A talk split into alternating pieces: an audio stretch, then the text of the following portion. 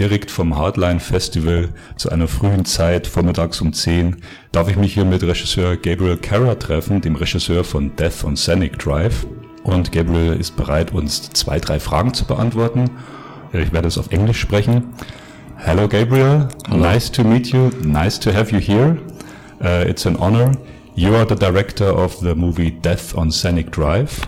Correct. Yes, it's an honor to be here too. And it will be shown today at Hardline Festival in the evening. I just want to ask you two or three questions. Uh, first of all, um, what was the idea behind the film, and uh, how do, did you get your ideas realized? Obviously, with uh, not that big budget, I think. And what was the big challenge about realizing this idea? Okay. Um, so this movie, uh, this film, it came from an idea I had after The Demolisher, my previous film that played Hardline. And I was, The Demolisher was a really big movie. Um, big crew. There was a lot of money involved. And, uh, I, I was kind of going crazy, like mentally. I was just like, oh, I'm just very stressed after the movie. Okay. And so I uh, needed to go and make another film, a smaller, more intimate, personal film, smaller uh, cast, less actors, and try to expand kind of what I was trying to tell within The Demolisher. So it's not a sequel, but um, it's a darker tale. So that's kind of the idea that came from The Demolisher was I just needed to make a smaller film to break away from the craziness of the previous film. Uh, smaller crew, less people, just to get back to, um, I guess, the art of filmmaking because you always have to be making films. It's like a muscle, like at a gym. Um, every movie you do, you gotta exercise and exercise. So this was just another muscle being flexed um, as an exercise.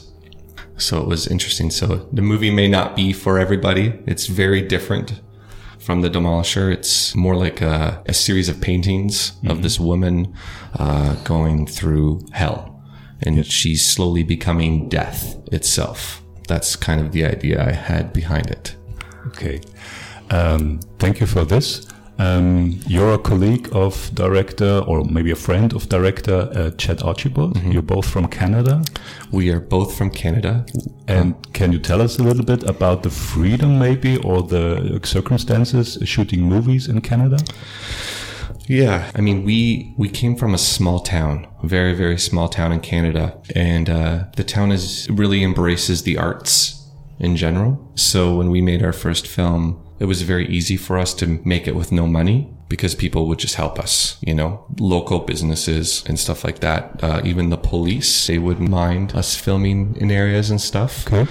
So that's kind of the support we have. But in Canada, we, we have it like everywhere else. Like there's government grants, uh, taxes and stuff like that. And there's a lot of studios that you can link up with to fund your films. But there's a lot of film schools, a lot of crews that are always looking to come out on set and to help. So it's much easier to tell your story or to make a film because there's just a lot of people to help and everyone helps each other out. That's great. You know, that sounds so- great. Yeah. For me, David Cronenberg is a huge director. He's also Canadian. Uh, probably you've seen all of his films. Uh, did you ever meet him? Did you ever get a chance to speak with him or some of his colleagues? I've been in the same, uh, like, I wouldn't, I don't know if they're parties, but same environments as him, but, uh, never went up to him or, or talked to him. He's, uh, he has, yeah, he has his thing. So- Yes, of course. And you're super shy. I'm not one to yes. go and bother people. But I think uh, most of the filmmakers in Canada, like yourself, are most of aware of Cronenberg and, and his colleagues. Oh, Yeah. Yes. He's definitely uh, one of the king of horror and genre in Canada, and he really put genre film and cinema outside of Canada, like Videodrome. yes. Videodrome One of my favorites. That's one of my favorites. I have the Criterion Blu-ray. Yeah, I also do. It's it's great. yeah, it's one of my favorites. Let's get back to you Yeah. because Cronenberg has earned his um, honor. Let's get back to you. What would be maybe your next project? And do you want to work again with the same actors you did? Um, yeah, like the next project as a filmmaker, you always have to have in in my way of thinking, you have always have three projects. So I've it's called the tripod. Okay. So you have three projects. You have the project that you can do next week with no money. Then you have the second project. Number two, the project that you can do with a little bit more money, you know? And then you have the third project that you need a lot of money.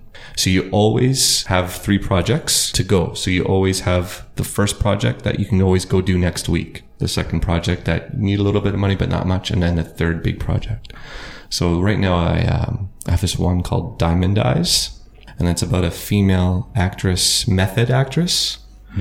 She leaves the city to go practice her method actress abilities to practice in a, in a motel. And she comes across a, a debt collector, a man who goes and collects money from people who owes other people money. But he's also a hypnotist. Okay. And so he, she asks him to hypnotize her um, for this role that she's trying to get, and it spirals out of control, and she ends up going on this very chaotic, violent rampage across the outer city landscape with this debt collector that's a hypnotist. So it's going to be a little bonkers. Going to be different than Death on Scenic, where it's very just still and calm. This will be just wild and loud. Mm-hmm. Okay. Sounds interesting. Yes. The actors, sorry, I gotta answer the actor. I love working with Ry Barrett. I've known him for years. He's almost in every movie I did, and he's actually in Death on Scenic Drive. Yes. Very small role, but I had to get him in there. Um, his role's small, but it means a lot because he basically plays the role of fear, and uh, Ryan is just an amazing actor to be with. And him and I have a shorthand working with each other on set.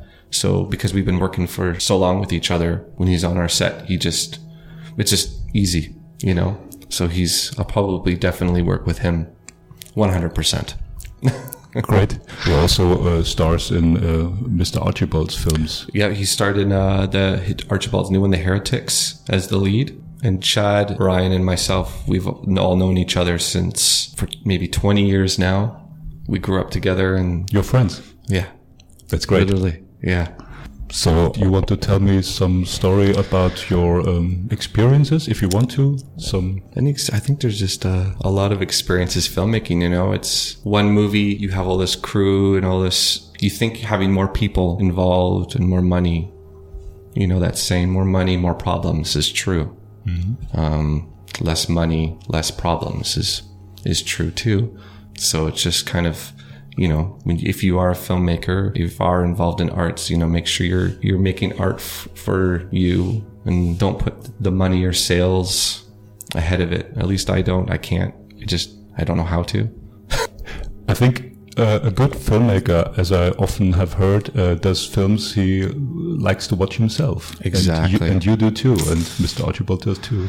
Yeah, and like I have a thing where I like to make movies. Like I when I work in my office, like writing a script, I like to play a movie on in the background.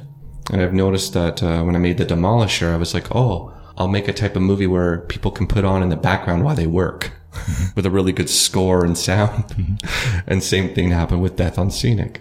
Too, I had this idea. Well, this will be a good movie that people can put on in the background while they work and look up once in a while and you know take something of it.